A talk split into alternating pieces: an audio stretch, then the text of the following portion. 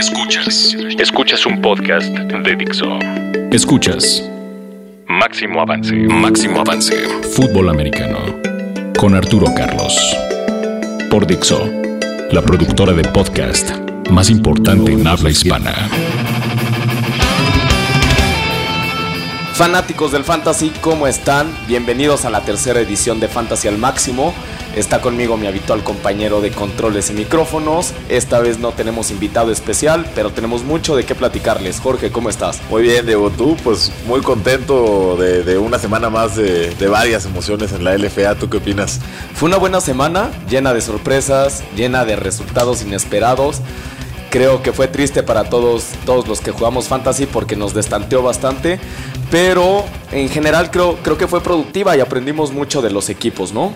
Sí, la verdad los equipos nos dijeron, algunos nos dijeron que no tienen, algunos nos enseñaron cosas que sí tienen, ¿no? Porque de los tres, de los tres favoritos, dos perdieron, ¿no? Entonces fue bastante interesante. No fue una semana de mucho punto en cuanto a jugadores, eh, diferente de la semana pasada que estuvo llena de récords y demás. Eh, pues estuvo bastante interesante, me gustó mucho. Creo que hasta hoy ha sido mi favorito. ¿Cuál fue el partido que más te gustó? Híjole, por lo que representa, yo creo que Eagles contra Condors.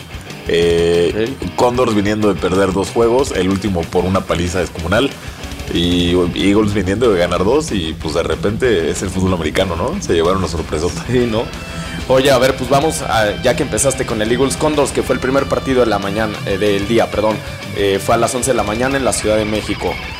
¿Cómo lo viste?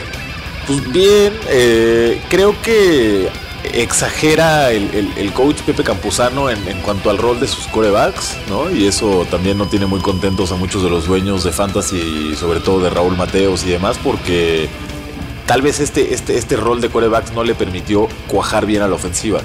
Eh, que, sucedió de, diferente forma en el, lado, en el lado de Condors porque se centraron en Salvador Castañeda, que la semana pasada tuvo un buen desempeño y este y pues dieron los resultados, ¿no? Qué juegazo el de Salvador, ¿no? Sí. Yo, fíjate, al principio de la semana 1 creí que Condors iba a ser uno de los equipos más inestables en la posición de coreback y Salvador pues, nos dio una muy buena sorpresa. De hecho, Salvador estaba como, como el segundo coreback en el, en el depth chart de Condors al principio de la temporada.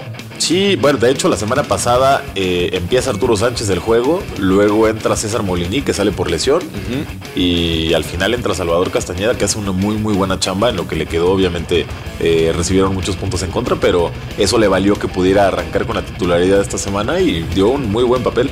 Sí, en realidad hablando de, papel, este, en, un ratito más hablamos como a detalle de, las posiciones. Vamos con el segundo partido del día que fue el Fundidores Raptors en Monterrey. Creo que es el, resultado más sorprendente, ¿no? Híjole, la localía, el calor, creo que pudieron haber sido un factor muy importante y también el, orgullo que tuvo que sacar ahí fundidores para llevarse la victoria de unos Raptors que venían con una defensa muy fuerte y que no pudieron parar en ningún momento al, embate, al embate fundidor.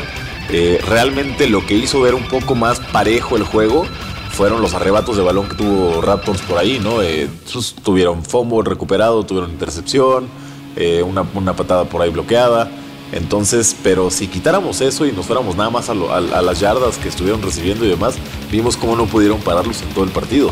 Y en realidad estábamos acostumbrados a ver a un equipo de Raptors que venía de atrás siempre, ¿no? Siempre estaban perdiendo y al final rescataban el, el juego en los últimos minutos. Entonces creo que, los fanáticos de Raptors y, la afición en general no esperaba ver este resultado aún en el transcurso del juego. Todos pensamos que Raptors iba a darle la vuelta, iba a sacar el partido como lo ha estado haciendo, pero nos falló. O al final, al final cuando Raptors eh, por primera vez en el juego se va 21-14, eh, se van arriba, eh, pues muchos pensamos que ya era, era el, tema definitivo, pero nada. Ahí, ahí Fundidores anota de 7 también, pero bueno, anota de 6 pero en vez de ir o intentar el punto extra van por la conversión de dos puntos, al más puro estilo de los Raiders de Oakland.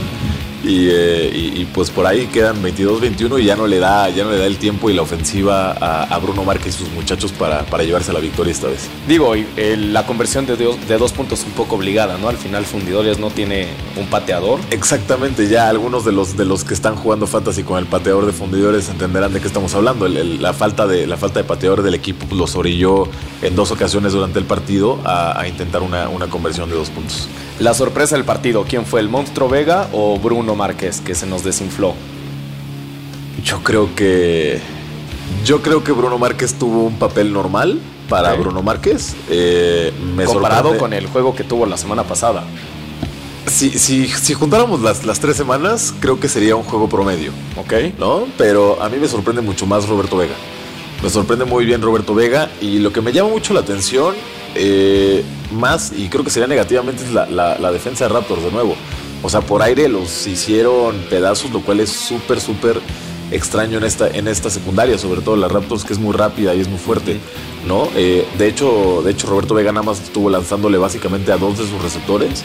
Eh, y, por ahí nunca les pudieron ajustar a ninguno de los dos. Entonces creo que es lo que más me sorprende. Sí, la verdad es que Fundidores lo ha hecho bien. Tú lo dijiste al principio en, el primer podcast de, esta temporada. Dijiste, Fundidores no es el pan de la liga, va a mejorar. Y creo que lo han estado haciendo, ¿no? no sé si fue suerte o, si fue tu conocimiento ancestral, pero al final Fundidores se está levantando y me, gusta cómo pinta, me gusta lo que podría entregarnos en un par de semanas más. A mí también me gusta mucho y sobre todo me gusta mucho por la afición de Monterrey, ¿no? Creo que la afición se merece una victoria para poder jalar más a la, muchachada al estadio, que se empiecen a involucrar con, con su equipo y pues que empiecen a jalar a los juegos. ¿No? Porque al final, siendo una franquicia nueva en este, expansión, si, si, la gente local no ve que el equipo va jalando, pues tampoco van a jalar a nadie del estadio. Entonces me gustó bastante. Por el fútbol creo que fue muy bueno lo de hoy. Sí, definitivamente. Y hablando de eh, aficiones, pasamos al juego de prime time, ¿no? El Mayas Dinos a las 3 de la tarde. Eh, Mayas, pues siempre, siempre con una capacidad impresionante de jalar gente al estadio. Sí. Dinos, pues brilló por la ausencia de su afición, ¿no? Bueno, eh, realmente no muchos hicieron el viaje a México, ¿no? De Saltillo hacia, hacia el Distrito Federal. Este, pero, pero digo, y eso es al final un poco natural, ¿no? No estamos tan cerca unos de otros, pero no se le vio mucho apoyo. No se le vio mucho apoyo y, sobre todo las personas que sí los vinieron a ver como que no estaban muy dentro del juego. Eh, claro, el equipo empezó perdiendo, perdiendo rápidamente en el marcador no, movían la bola y eso también hace con que, con que la afición no se involucre tanto en el juego y no los eche para arriba y demás. Creo que ahí tiene un poquito que ver. Sí, llegó un punto en que estaban 20-0. Eh, en realidad eso este, creo que, que desinfló un poco a Dinos, les bajó la moral. Y no sé si tuvo algo que ver el clima, la altura, pero pues nos quedaron a deber, ¿no? Creo la semana pasada dieron un juegazo contra Raptors y pues este pintaba para hacer el partido de la semana y creo que estuvo lejos de serlo. Sí, un tema, yo creo que un tema de, altura no fue porque como dices, la semana pasada jugaron muy bien contra Ratos, ¿no? O sea, le sacan, la, le sacan el juego pues muy al final y, por circunstancias, pero, pero no creo que sea ese el tema. Yo creo que no llegaron tan enganchados como la semana pasada y, y también creo que se enfrentaron a una ofensa mucho más fuerte que la de Raptors. Sí, digo, siempre tener dos juegos seguidos fuera de casa también complica las cosas. Complica mucho las cosas. En general, un juego raro, ¿no? No vimos al Cojolum que estamos acostumbrados a ver. Vimos un backfield de mallas muy repartido en los acarreos. De Dinos, pues, prácticamente no vimos, no vimos nada. Una defensa súper fuerte. Me llamó mucho la atención. A pesar de que, de que Mayas pues, les, les movió el balón bastante Dinos dio, dio ahí un par de sorpresas a la defensa, ¿no? Sí, lo que, lo que dices, ¿no? O sea, a pesar de haber recibido 34 puntos en contra, eh, ya vamos a hablar más adelante sobre, sobre los flashazos que, dieron, ¿no? Pero fueron las jugadas grandes de Dinos las que tienen esta defensa como una de las, a mi juicio, una de las dos mejores de la liga. Entonces, ya al ratito que, vayamos en el, en el posición por posición, ya analizaremos más, más detalladamente. Entonces, ¿cómo ves si hablando de posiciones por posiciones nos vamos a, a, corebacks y empezamos, como decíamos al principio, con Salvador Castañeda? Sí, empecemos con Salvador. La verdad es que yo me, arrepiento mucho de no haberme la jugado con él en, alguno de, mis drafts. Creo que ha sido la sorpresa de la temporada. Eh, ahora se aventó 11 pases completos para 198 yardas, 2 pases a touchdown, 2 intercepciones. Pero en general con, con todo su trabajo es el top scorer de, de la semana con 28.42 puntos nada despreciable, sobre todo si tomas en cuenta que el siguiente está casi 10 puntos abajo. Sí, por supuesto, el siguiente fue, fue Roberto Vega y como dices, se encuentra a 19.90 puntos de fantasy. Eh, bastante, bastante atrás. Eh, no tuvo un mal juego, ¿no? Insisto, ahí, ahí creo que lo que le deslava un poco es una intercepción y un fumble, ¿no? Pero, pero tiene un buen yardaje, tiene 270, tiene dos pases por aire. Eh, corrió poco esta vez, ¿no? Corrió 11 yarditas, pero me gustó, me gustó el juego, fue bastante equilibrado. Las intercepciones, ¿crees que, bueno, en, este caso Roberto, la intercepción o interceptación, como está bien dicho, así es, es mérito de la defensa o es error del monstruo?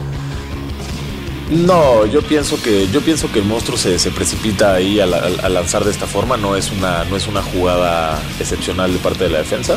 Creo que simplemente no tiene el tino ahí y pues ahí es donde donde pierden la bola, ¿no?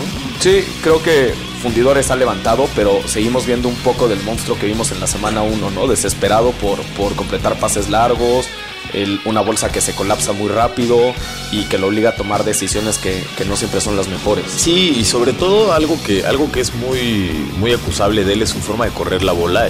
Sabemos que él tiene muy buen cuerpo y tiene cierta rapidez todavía para correr y demás, pero va con el balón muy suelto cuando corre. Entonces, eso le ha, eso le ha, digo, hoy tuvo un fumble, pero en la primera semana, si no estoy engañado, tuvo dos más. Entonces, sí es el, es el coreback que más ha soltado la bola y, es algo que, bueno, no es nuevo, ¿no? Desde, su época colegial lo, lo hacía de la misma manera y, creo que es lo que más se le podría, se le podría acusar a, Roberto. Sí, en general un buen desempeño. Después está Marco García. Otra vez creo que, se nos queda tan abajo porque nos lo volvieron a sentar por ahí del tercer cuarto. Después este, regresó un poco, pero en general cuando Mayas va tan arriba y cuando tiene el juego tan tranquilo, pues dejamos de ver a Marco y eso nos impacta a los jugadores de fantasy. Tuvo un buen juego, fue, fue el que más yardas por aire tuvo, 278, con solo un pase para touchdown, este, y tiene 17.22 puntos de fantasy. Sí, bastante buenos también, digo, no son los que tuvo la semana pasada, pero bastante elegantes. Y ahí abajito está Bruno Márquez, ¿no? Eh, tú como eh, ¿Cómo ves también lo que no nos dio esta semana con, respecto al anterior? ¿Es, ¿Es, una diferencia grande? Sí. Se lleva, se lleva 16, 16 puntos de, de, fantasy esta semana. Y pues lo que te decía, ¿no? O sea, si, si sumamos los, los tres juegos de la temporada, fue un resultado más o menos así. Fue un promedio, eh, tuvo 241 yardas, un, pase por aire, eh, una intercepción que le viene al final del juego eh, muy circunstancial también, porque era ir básicamente por un Hail Mary. No digo, no era un Hail Mary porque no era tan lejos, pero sí tenían que, buscar. Tenían que buscar, tenían la, que buscar la, anotación. No porque, no porque el marcador fuera abultado, realmente solo estaban a un punto de diferencia, pero su pateador no estaba, no estaba nada acertado. en, los dos, en los dos últimos eh, puntos extra de, de Samuel Reyes, eh, apenas, apenas entran. Entonces creo que es una de las decisiones por la cual el, el cocheo y, Bruno Márquez deciden ir buscando la zona final. Buscando la anotación. Y pues ahí es donde, donde llega la intercepción. Pero, pero sí, no, no le veo mayor, mayor, mayor tema. Me gusta, me gusta cómo corre. Eh, tiene muy buen semblante. La verdad es que es un, es un coreback que yo seguiría poniendo semana con semana en, un equipo. Sí, a Bruno definitivamente le vino bien el cambio de equipo. Lo hemos visto mucho más cómodo y creo que cada semana se, ve más adaptado. Aunque no tiene de pronto los desempeños como, como el de la semana 2, que, que fue una brutalidad y difícilmente lo vamos a volver a ver en, en esta temporada o en futuras temporadas. La verdad es que ese desempeño eh, es complicado que lo alcance un coreback en, en, una liga como esta, pero en general Bruno yo creo que está, está cumpliendo, ¿no? aquellos que lo tienen en su liga de fantasy no tienen de por qué quejarse. Sí, ¿no? Después de Bruno está Joaquín que... Es, complicado otra vez, nos volvieron a repartirle el, este, eh, la posición de coreback en Eagles. Este, Joaquín predominó, estuvo casi todo el juego sorprendente. Yo no esperaba que empezara Joaquín, la verdad. sí, digo, muchos esperábamos ya que, que, Raúl Mateos regresara, pero la verdad es que Joaquín dio muy buena, dio muy buena semana 2, ¿no? Eh, pues bueno, entra, entra al terreno de juego, entra desencanchado, eh, meten a Raúl Mateos en, algún momento. meten al zurdo Quintana también. No, o sea, realmente la, defensa no, no, tuvo mucha, mucha solidez por, por, la vía aérea. Eh, y, de hecho aquí, de hecho aquí podemos, podemos señalarlo. El siguiente coreback que le sigue en, en, la, en la generación de puntos de fantasy, precisamente es Raúl Mateos. Entonces tienes a Joaquín Juárez con 15.3 y a Raúl Mateos con 14.6, ¿no? O sea, están muy cerca. Sí, la verdad es que sí, digo, Raúl sigue sorprendiéndonos. Otra vez aplicó la Box Bunny. Fue coreback, fue receptor, fue. Fue corner. Fue corner. ¿No? Eh, interceptó. Interceptó, sí, claro, la interceptación vino por parte de él. A ver si no la próxima semana no lo vemos ahí de, de gar o de centro. De acuerdo, de acuerdo contigo. Es un atleta de hecho y derecho. Y ya que estamos aquí terminando con, la posición de coreback, ¿cómo es si nos vamos a los que están del otro lado de la bola, los wide receivers? Vámonos con los wide receivers. Otra vez una semana complicada. Eh, no veía venir ninguno de estos, de estos este, resultados. La verdad es que esperaba eh, hasta arriba a Aaron Williams o a Billy Owens, inclusive a Marco Patraca, pero pues los tres nos quedaron a deber. Eh, ya hablaremos un, poquito de, esas desapariciones cuando lleguemos a las defensas. En primer lugar está Alejo Treviño de Dinos. Me sorprende un poco dada la, el desempeño que tuvo toda la ofensiva de Dinos contra Mayas, ¿no? Sí, la verdad es que eh, creo que es un reflejo de la cantidad de veces que lo buscaron, ¿no? De aquí eh, tenemos que lo buscaron, bueno, lo encontraron 10 veces, ¿no? y esas, esas, esas 10 recepciones las llevó para 126 yardas y un touchdown. Eh, creo que es un reflejo de eso, ¿no? Eh, la, cantidad de, o, la falta de, otras opciones que tuvo, que tuvieron los dos corebacks, que también en Dinos jugaron ambos corebacks, pues los estuvieron buscando básicamente a él y creo que, creo que va por ahí la cuestión. Eh, un poco lo que pasa con Luis Hernández, ¿no? En Condors, que es, es siempre la opción uno. Cuantos más targets tengas, pues obviamente es mucho más fácil que tengas un yardaje mayor, ¿no? Sí, en realidad el resto de los equipos tienen un, este, un cuerpo aéreo mucho más dividido, pero en el caso de Dino sí está muy concentrado entre Alejo y Gerardo.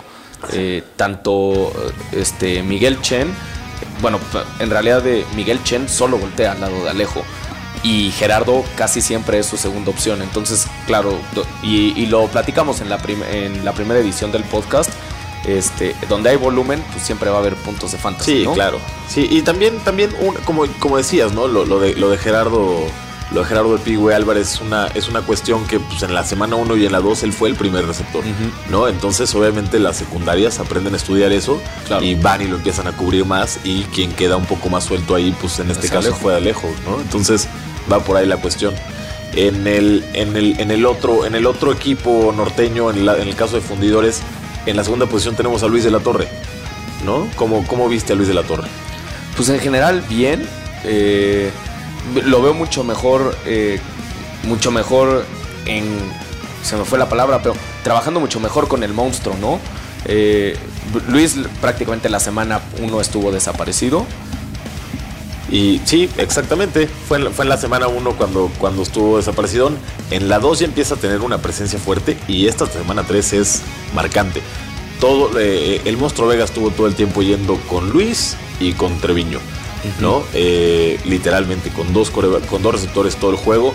Infelizmente al final del, juego y para muchos de los, de los jugadores de, de fantasy dueños de, de Luis de la Torre, eh, pues pierde el hombro, ¿no? Eh, cae, cae de una, de una mala manera y, tiene un esguince que lo, que lo va a dejar fuera tres semanas. Tres semanas. Eso ya está confirmado. confirmado. Así es. Entonces, para que lo empiecen a soltar o para que lo empiecen a intentar vender por lo que puedan, eh, no, se, no se lo vayan a quedar. No se lo vayan a quedar porque, porque es importante que, que, una, una parte tan importante del ataque aéreo de, fundidores vaya a estar mermada, ¿no? Sí, en el siguiente lugar está Josué. Creo que es producto de lo mismo que platicábamos con Alejo. La, defensiva de Dino se concentró mucho en, cerrarle el campo a, Omar y en desaparecer a Aaron del blanco de los ojos de, de Marco. Entonces, pues quedó libre Josué. Lo encontraron solo en tres ocasiones, pero para 100 yardas. En realidad, todas las jugadas largas o, grandes de, de Mayas fueron con Josué Entonces aparece por primera vez en la tabla de, los top performers de la semana con 16 puntos de fantasy.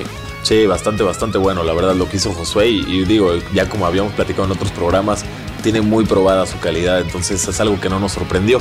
Nos sorprendió, sí, que se tardara hasta la semana claro. pero bueno, ya llegó. En el cuarto, Billy Owens. Eh, Billy Owens se presenta hoy sin una anotación. Sí, tiene 130 ya, bueno, 129 yardas muy buenas, pero sin una anotación te sorprende. Sí, en realidad me, sorprende que no esté la habitación, la, anotación. Eh, en el tema de yardas, pues no. La verdad es que siempre ha tenido, ha estado teniendo este nivel de juego. También tiene mucho volumen, tiene nueve recepciones. Me, sorprende que no esté Marco. En realidad no sé quién se llevó ahí el, volumen de, targets en zona roja porque definitivamente Billy debería tener un, touchdown por lo menos. Sí, digo, ahí al final Billy no tiene la suerte también para quedarse la bola y llevar la anotación, pero Marco Patraca desapareció por completo. Es algo que no nos esperábamos, porque en la semana 1 y en la 2 a todos los dueños de Fantasy los nos había pagado bien. Los consintió como nunca. Entonces, bueno, vamos a ver qué onda con la semana, la semana siguiente y, lo que decíamos, vamos a ver cómo está la situación de, la, en la posición de coreback de Eagles para ver cuál va a ser un poco la suerte de los wide receivers, ¿no? Claro. Y en la última posición está alguien de quien ya habíamos hablado, no había aparecido en, ninguna de las tablas este, de semanas anteriores, pero habíamos discutido mucho el, futuro que tenía en Fantasy. Es Próspero Cabrera de Raptors.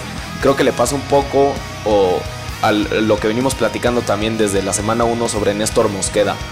Estos dos eh, receptores tienen mucho potencial sobre todo conforme las defensivas vayan aprendiendo quiénes son las primeras selecciones del coreback, estos van a ser los que queden libres y eso pasó con Próspero, ¿no? Sí, me imagino que las que las secundarias se fijaron hoy mucho más en, en, Barraza, ¿no? que, estuvo siendo la, primer, la primera opción de, de, Bruno Márquez y pues esta vez le tocó a Próspero Cabrera enseñarnos un poquito de su calidad y creo que lo hizo bastante bien. Sí, en general no, no tenemos de qué quejarnos, lo hizo, lo hizo bastante bien. Así es. Y, ahí cómo ves si nos vamos ahora para los running backs? A ver, pasemos a running backs. Eh, pues ahí en la primera posición tenemos, tenemos un, un corredor que es un gran receptor, que es Vladimir Araiza. Sí, ya lo habíamos hablado en otros, en otros podcasts. Vladi, pues, digo, nunca nos ha quedado de ver. Siempre ha tenido un desempeño bastante bueno.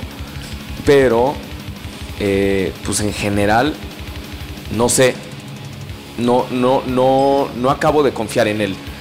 No, me, preocupa esto de que esté, de que en, los, en las tablas de posiciones sea un running back y en realidad siempre lo vemos alineado como wide receiver. No sé, creo, que podríamos tener un, par de elecciones más seguras antes de arriesgarnos a, ponerlo a él, ¿no? Sí, digo, en, algunas, en algunas formaciones sale desde el backfield y, literal sale, sale hacia el pase, ¿no? No, es, no, es, no, es, no, están jugadas diseñadas para, para, para acarreos, ya que generalmente quien se lo lleva es eh, el número 21, que ahora no me acuerdo su nombre, pero él, él ha estado jugando más, más hacia, más desde la semana 1, más, más hacia el factor pase en la primera semana tuvo dos touchdowns también, lo mismo que en esta. Eh, son 106 yardas, ¿no? Para que, sumó con los dos touchdowns para 23.40 puntos. Entonces, bueno, sí, no. por, por, por, por mucho está muy cerca de. Eh, está muy cerca de, los primeros scorers de, la semana, ¿no? Sí, en realidad eh, hizo más que, todos los corebacks, a excepción de, Salvador. de Salvador. Así es. Entonces, digo, no, no me quejo y, seguramente aquellos que lo tengan en su equipo de fantasy no les estoy diciendo que no lo pongan. Eh, siempre va a ser garantía, Vladi siempre va a tener volumen y siempre lo van a estar buscando. Nada más me, preocupa que, sea un running back con trabajo de receptor. Sí, de acuerdo. Después de Vladi está Dan Ávila. Este, este en particular sí. Él sí es un perdón, él sí, es un receptor con, cualidades de, de corredor. Bueno, y la semana pasada lo vimos jugar de safety también. Sí, sí, es un super atleta también. La verdad es que Dan me gusta mucho cómo juega, me gusta mucho cómo se mueve y el coach Duke confía mucho en él. Al final siempre eh, cuando están en, situaciones de riesgo o en situaciones este, en las que necesitan mover el balón, siempre tanto, tanto Duke como, como Bruno ponen toda su confianza en Dan y creo que nunca les ha fallado. Entonces yo la verdad es que sería mi primera apuesta. Yo siempre trataría de buscar a Dan eh, que, esté, que esté alineado en mi primera posición de running back. Sí, por supuesto, como y, aquí lo vemos, ¿no? O sea, tuvo anotación eh, por tierra y por aire. O sea, él sí es un realmente un jugador muy muy completo, tiene una muy buena escapada el día de hoy. Eh, por tierra y, un pase de cerca de 15 yardas que conecta muy, muy, muy fácilmente en, el Enzo, ¿no? Entonces, a mí me gusta mucho lo que vi, lo que vi de Dan. Y oye, y hablando de, de Cojolum, ¿qué onda? Esta semanita, ¿cómo lo pues, viste? Otra vez, no sé. Omar no es el Omar al que estábamos acostumbrados a ver, no es el Omar de la semana 2, eh, ni el Omar de la, de la temporada pasada, pero siempre cumple. Me preocupa que cada vez veo que comparte más con este el número, 33. Ah, se, me fue la onda también. Pero sí, creo que, creo que eso viene un poco por la semana pasada. Con Edgar Arroyo. Edgar Arroyo. Porque la semana pasada. Eh, y Mario Castellán era el, otro. Mario Castellán es el 21 de, de, Eagles. Por el amor de Dios. Este. Sí, lo que dices. Eh, creo que lo de Cojolum y Arroyo está muy relacionado con la semana 2 en la que el equipo llevaba tantos puntos de ventaja que le dejan a Arroyo pues la, oportunidad de probarse, ¿no? Y se probó muy bien. Entonces, y ha estado cumpliendo. Ha estado cumpliendo bastante. Entonces, pues, realmente también no tienes como una necesidad única de estar arriesgando todo el tiempo a Cojolum, claro. Y puedes tener un, backfield muy fresco en, en cada jugada dándole repartición de, repeticiones a ambos, ¿no? Sí, digo, también la verdad es que es, en, este juego estuvo mucho más repartidor. Vimos a Roberto Ríos muy activo al final del juego, también con, con bastante volumen. Y en, particular me gusta mucho cómo se ve Edgar Arroyo. Creo que lleva dos juegos muy buenos. Eh, una vez, en cuanto logra, ya sea corriendo entre los tackles o, por fuera, en cuanto logra estar en campo abierto, es muy difícil que lo alcancen lo hemos visto ya en, dos ocasiones hacer piruetas para, llegar a la zona de anotación. La de hoy se puso un muy buen guamazo, pero me gusta mucho y me preocupa que eso vaya a mermar la producción de, Omar, hablando de fantasy. Todos sabemos que Omar siempre va a ser el running back número uno de Mayas, pero me preocupa en temas de fantasy. Sí, hay, algo importante que, hay que señalar sobre, sobre Omar, creo que es es, la, es la ficha más importante al momento de llegar al, al Enzo, ¿no? Sí. O sea, el, head coach sí lo sigue utilizando como la principal ficha por tierra para, para anotar. y digo, eso se, eso se refleja ahí en, los, en, las, en las dos anotaciones que tiene por tierra, únicamente contra 60 yardas ¿no? terrestres. Entonces, yo por ese lado como dueño no me preocuparía tanto y lo seguiría teniendo como, como, como titular. Sí, eh, a lo mejor lo inteligente sería buscar tener también a Edgar, ¿no? En caso de que Omar se, llegase a lesionar, o empezar a bajar su, producción, yo creo que Edgar va a ser sí o sí el, sustituto y sería inteligente irte cubriendo, ¿no? Sí, por supuesto. Además, eh, Edgar ahorita en, la mayoría de las ligas sigue libre, entonces yo, yo, yo como dueño de Fantasy sí lo, iría por él ahora en, waivers y lo, mantendría, aunque sea en, mi banca. Claro. Y como tú dices, como, como medida precautoria, ¿no? Pero sí, bastante bien. En general, bien. Después De, Omar está Adrián Flores, el running back de fundidores, con 8.9 puntos de fantasy. ¿Cómo lo viste? Lo vi bastante bien. Eh, le ayuda ahí por ahí una, una la, conversión de dos puntos al final del juego que, comentábamos. Eh, pero lo vi bastante fuerte. El, backfield de fundidores es bastante repartido, ¿no? Tienes a Lanís, tienes a, tienes a Adrián, tienes a Miguel, pero Adrián sí, definitivamente se llevó, se llevó la, gran cantidad de repeticiones y lo hizo bastante bien. Creo que, creo que se desenvolvió muy bien el juego, tuvo jugadas sostenidas, algunas de largo yardaje. A mí me gustó bastante. Me gustó bastante. ¿Y cómo ves si finalizamos aquí con, con la botana de la semana que es Donald Alexander? Otra vez nos vamos a botanear a Donald y es que sigue quedando a deber.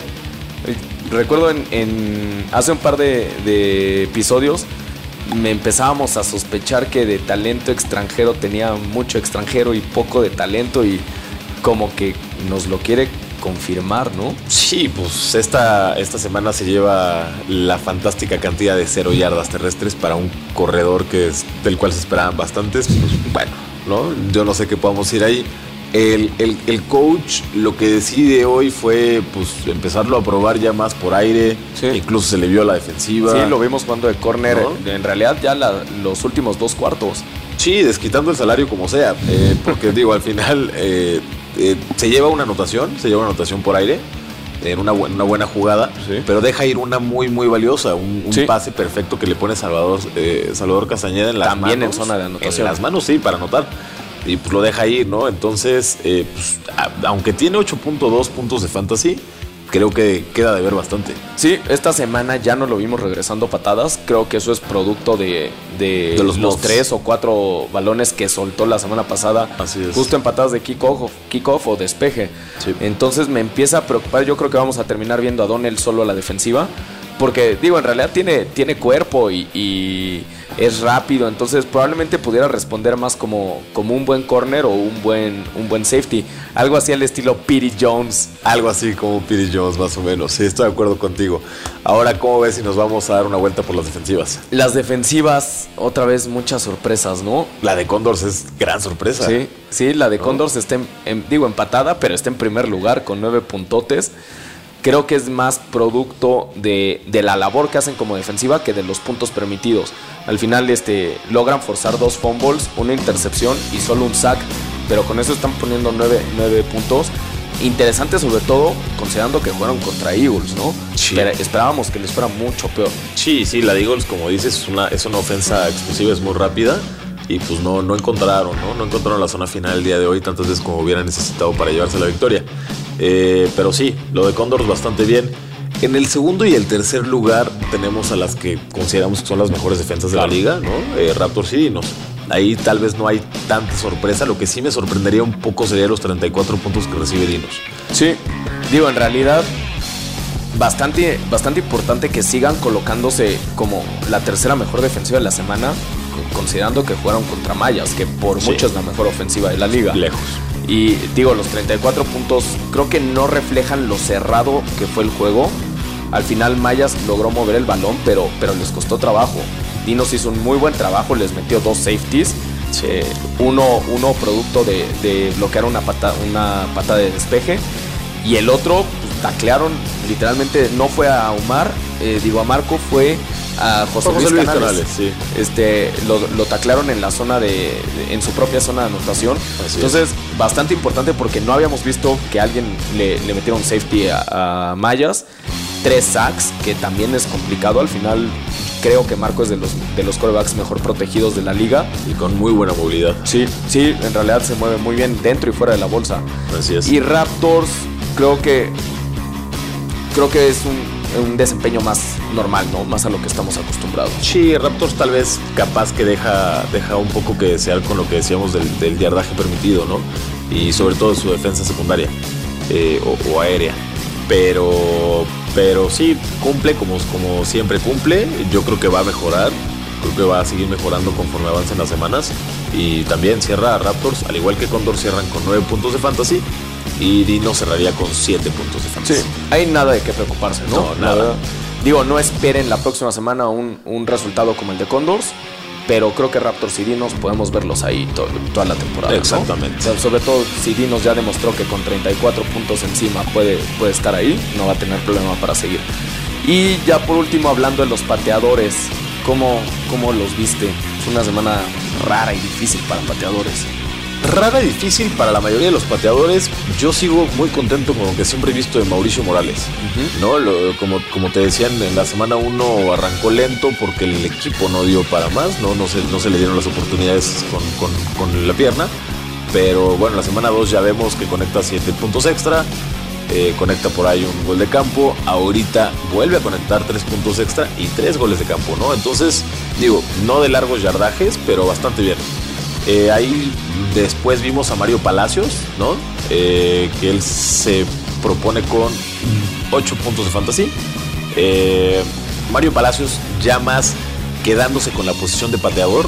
Recordemos que él es, que él es, que él es receptor. Pero él, en la primera y en la segunda semana la posición de pateador se estaba moviendo mucho en el equipo de Condors.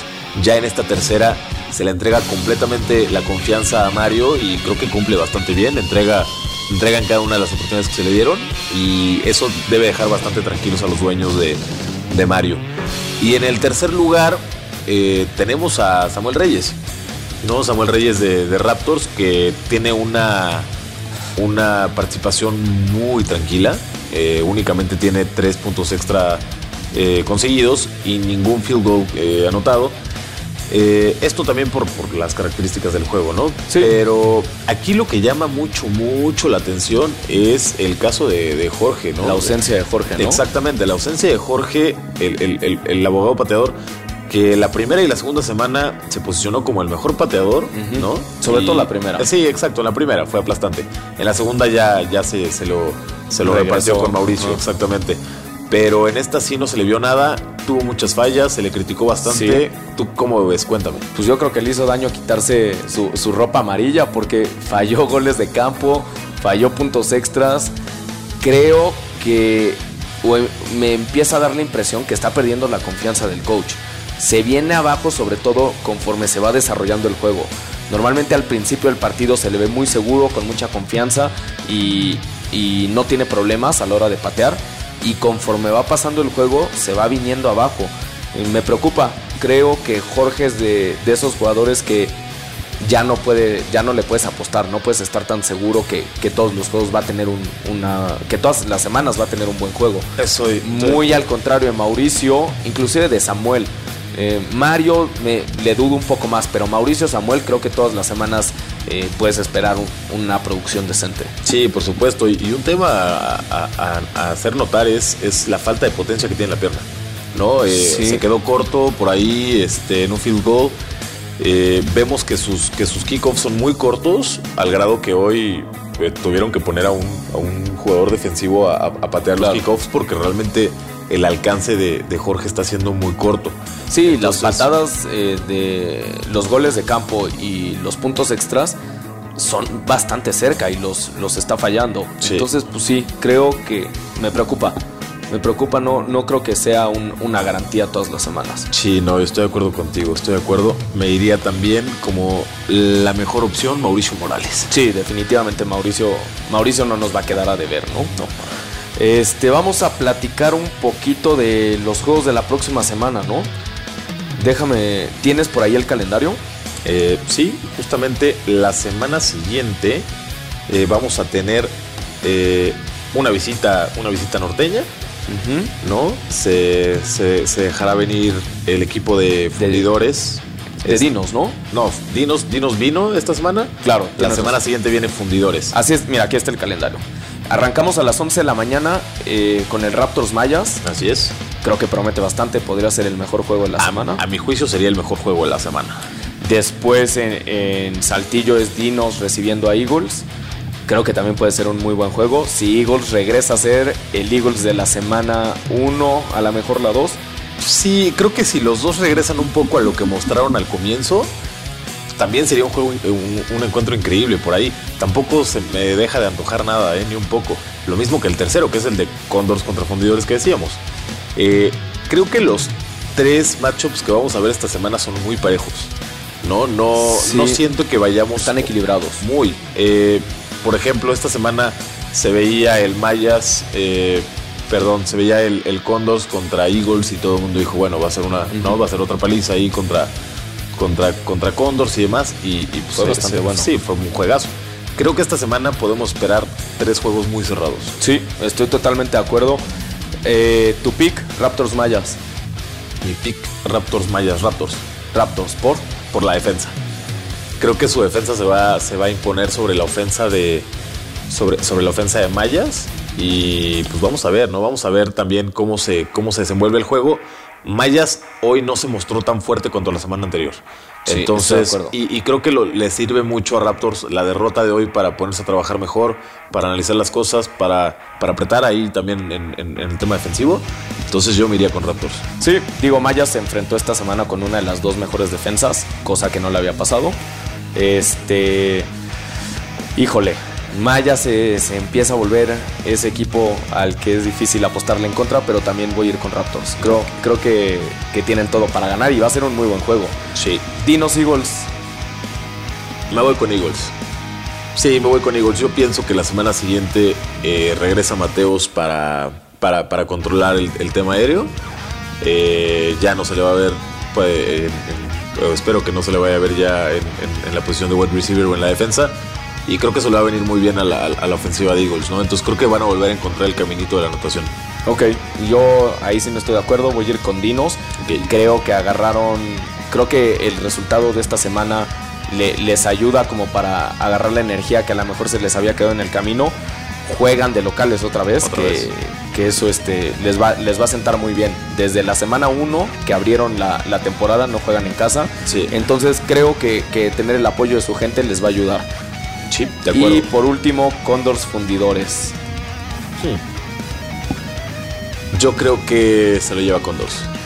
Creo, que, creo, que, creo que el juego se lo lleva Condors. Creo que mucha su afición eh, se reencuentra en el cariño ahí y los vamos a ver la, semana siguiente apoyando al equipo.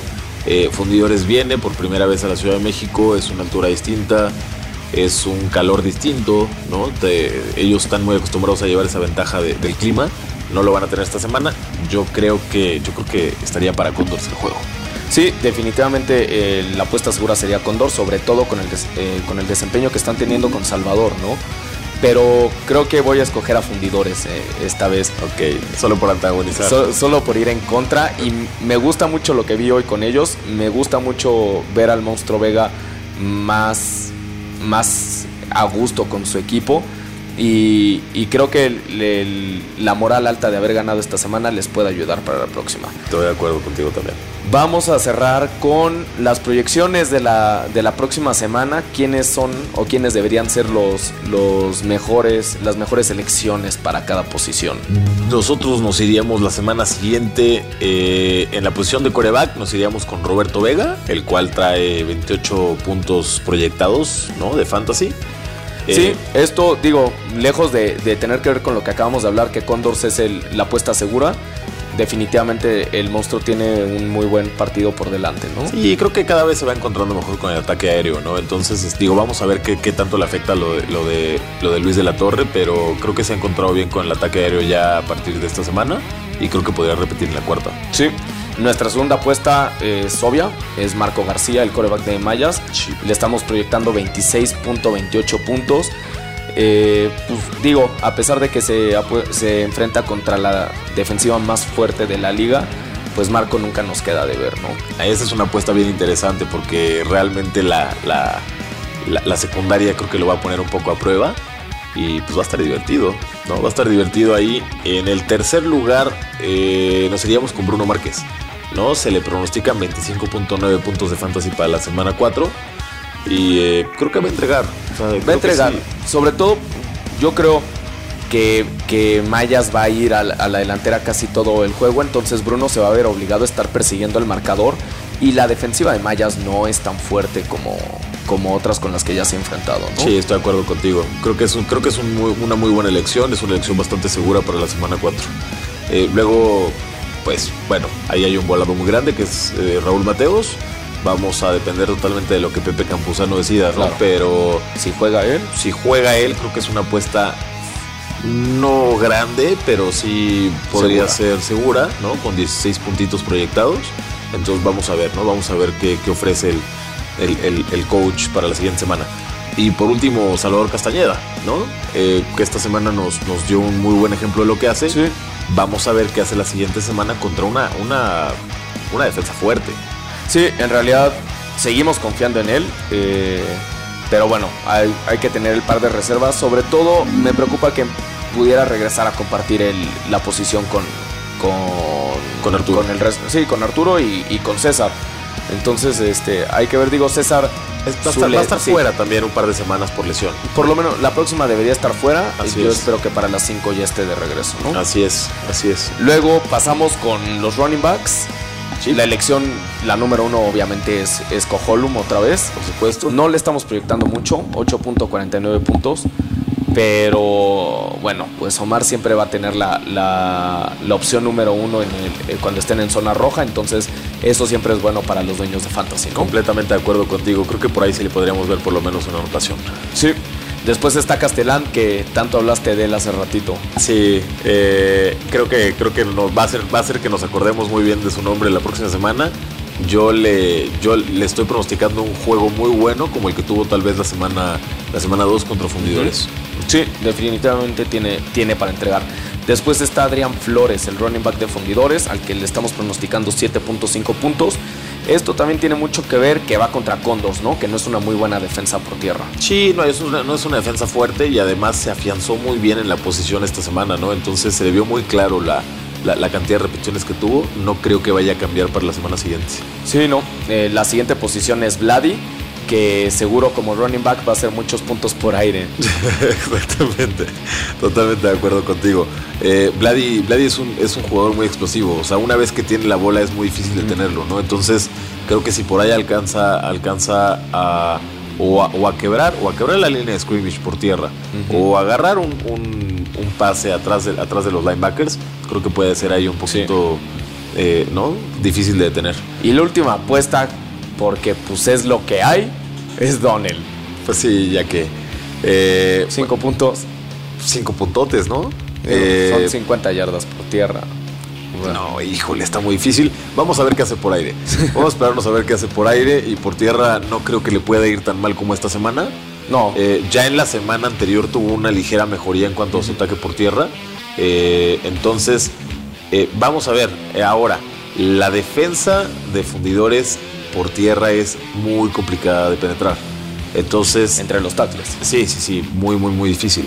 Entonces, este. Ahí creo que o tendrían que ser jugadas por fuera para que puedan encontrar puntos o por ahí de nuevo. Ok, pasamos con los receptores. Eh, obviamente la apuesta número uno sigue siendo Aaron Williams, el receptor de, de Mayas. Estamos pronosticando 20 puntos. Me preocupa que, que Raptors haga lo que hizo Dinos esta semana y lo desaparezcan del radar de, Marco. Sobre todo porque Raptors es la mejor secundaria de la liga.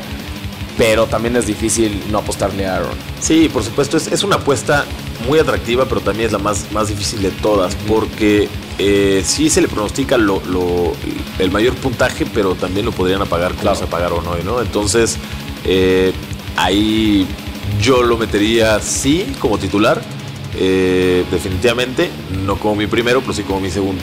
Ok. el siguiente sería Gerardo, el receptor de Dinos. Por supuesto, el, eh, Álvarez yo creo que es una apuesta más clara para mí.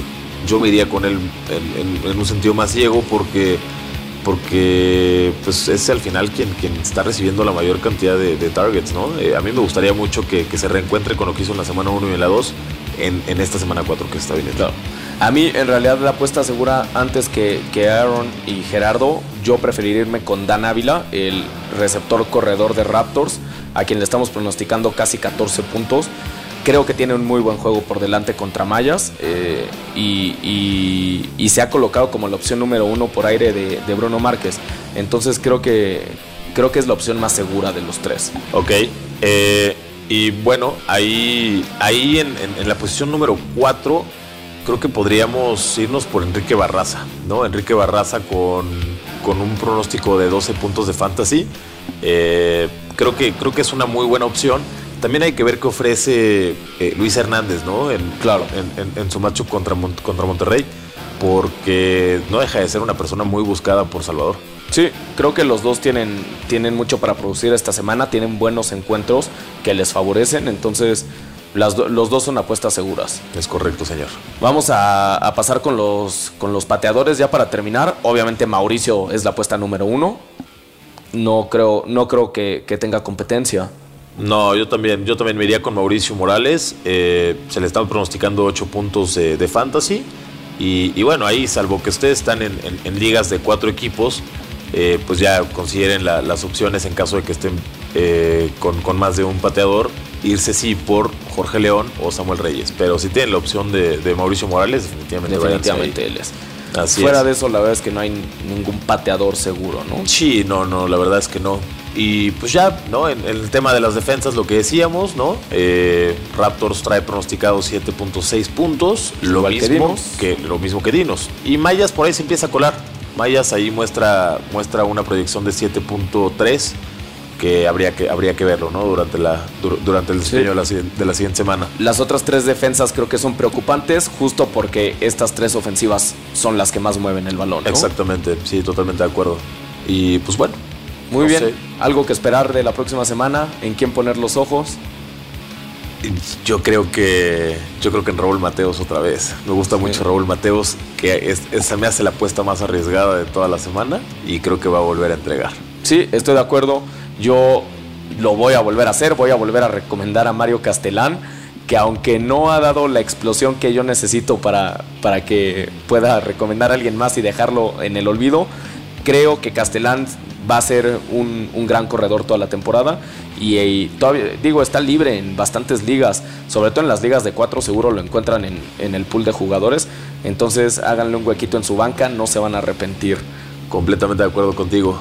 Muy bien, pues creo que eso es todo por hoy. Muchas gracias por, por, habernos escuchado. Gracias, Jorge. Gracias, Diego. Nos estamos viendo, nos escuchamos la próxima semana. Vayan al estadio. Si tienen dudas, arroba máximo a fantasy. Pueden buscarnos en Twitter, en Facebook estamos en máximo avance. O pueden escribirnos a fantasy arroba máximoavance.com. Yo soy Diego. Yo soy Jorge. Muchas gracias. Hasta luego. Dixo presentó Máximo Avance con Arturo Carlos.